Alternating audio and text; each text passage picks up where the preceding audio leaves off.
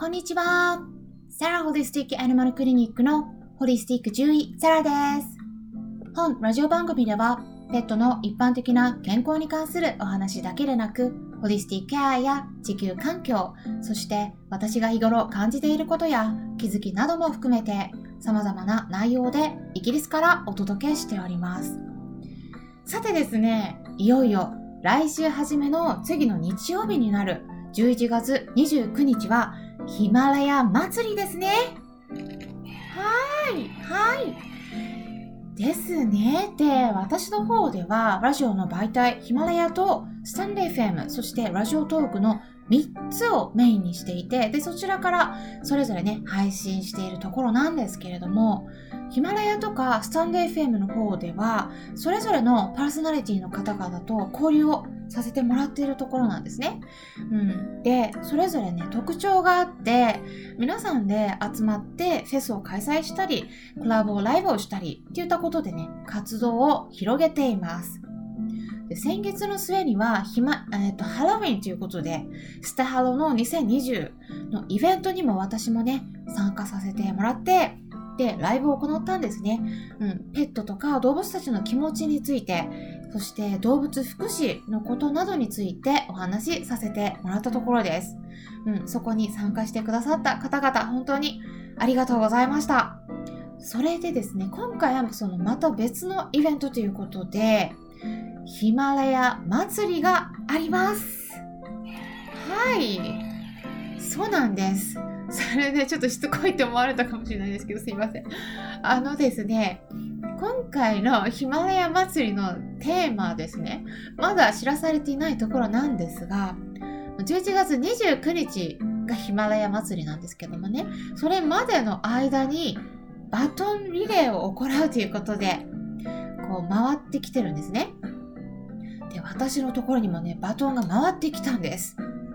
で、どういうふうにやってるかっていうと、それぞれね、うん、テーマを他の人にね、回していくっていうことなんです。うん、で、えー、まあね、いろいろお題がこう回ってきてるということなんですけれども、今回、えー、バトンをくださった方をご紹介しますと、中国人のタンシンさんという方です。はい。でね、あの、ラジオの番組名は、ゆるゆるに日本で生きていくラジオとなります。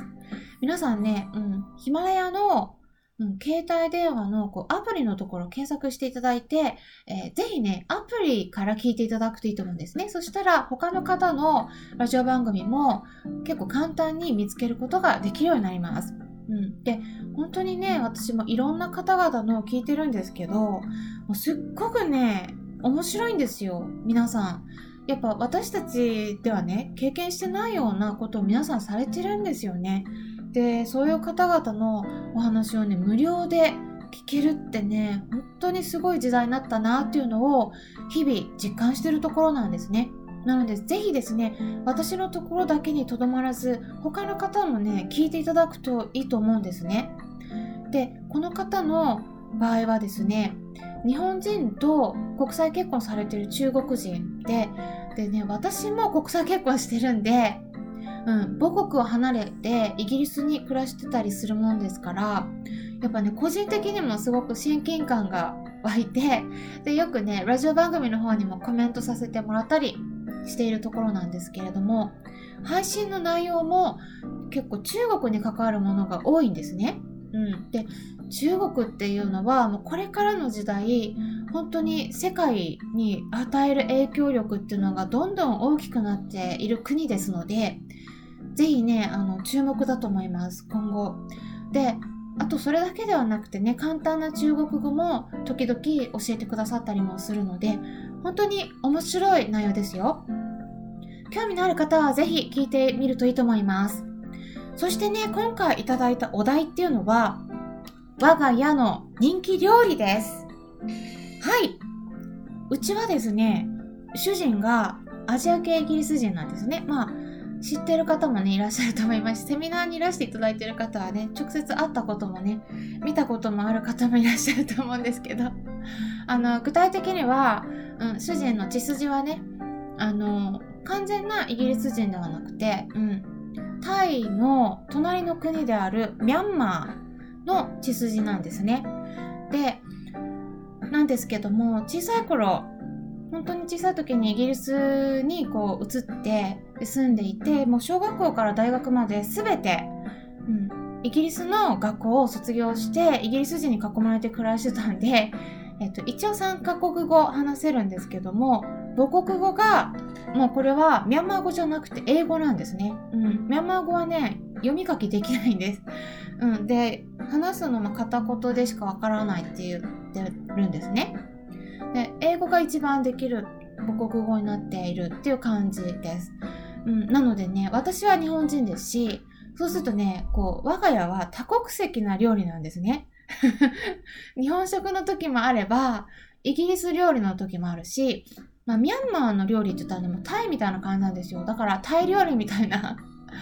そんな感じなんですね。で、まあ、人気料理が何かって言ったら、まあ、やっぱね、うん、結構イギリス人も、うん、カレーが結構好きなんですね。うん。なんで、まあ、ちょっとね、日本とは違った感じのタイとかインド系のカレーになりますね。で、こう私にはねあの何人かインド人とかパキスタン人の友達がいるんですけども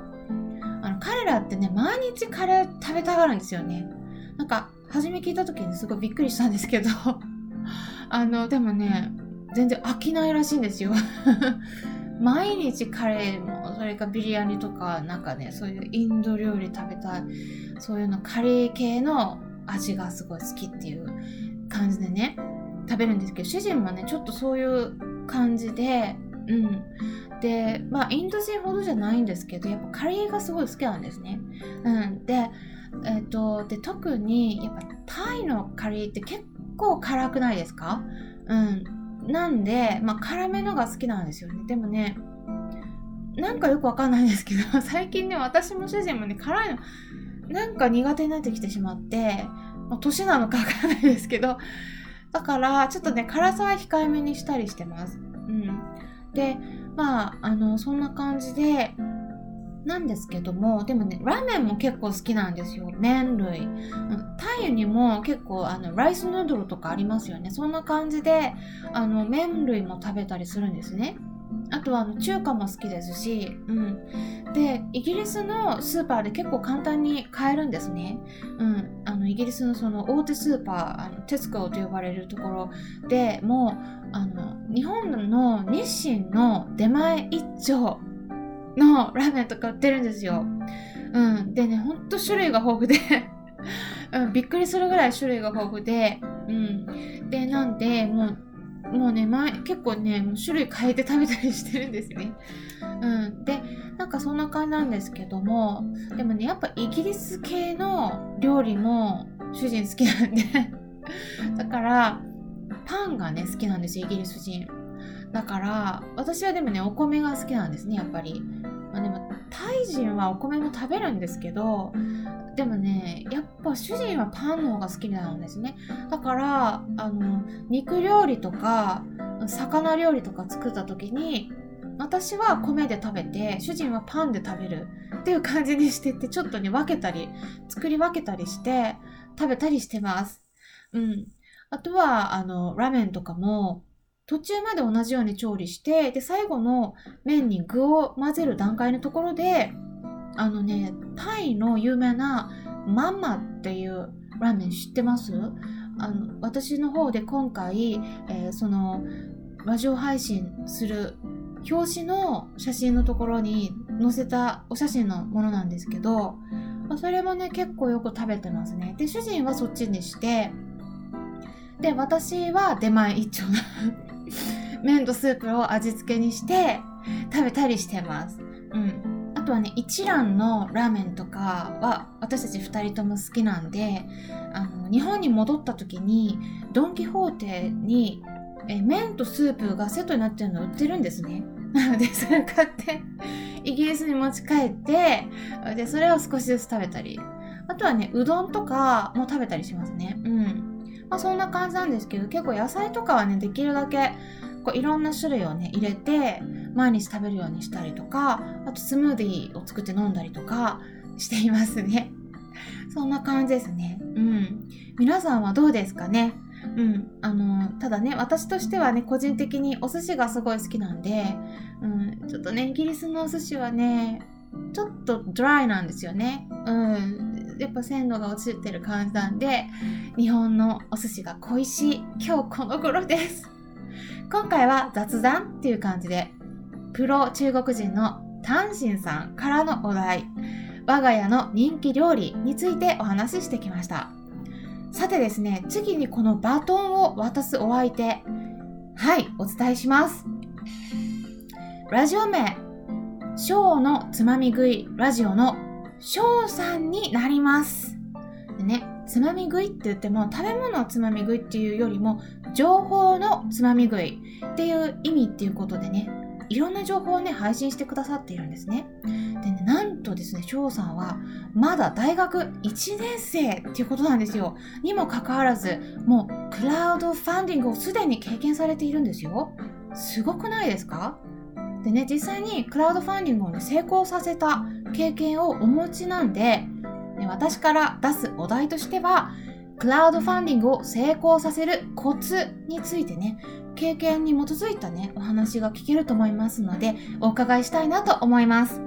翔さん、よろしくお願いします。今回も最後まで聞いていただきありがとうございました。あとですね、明日、ライブ配信、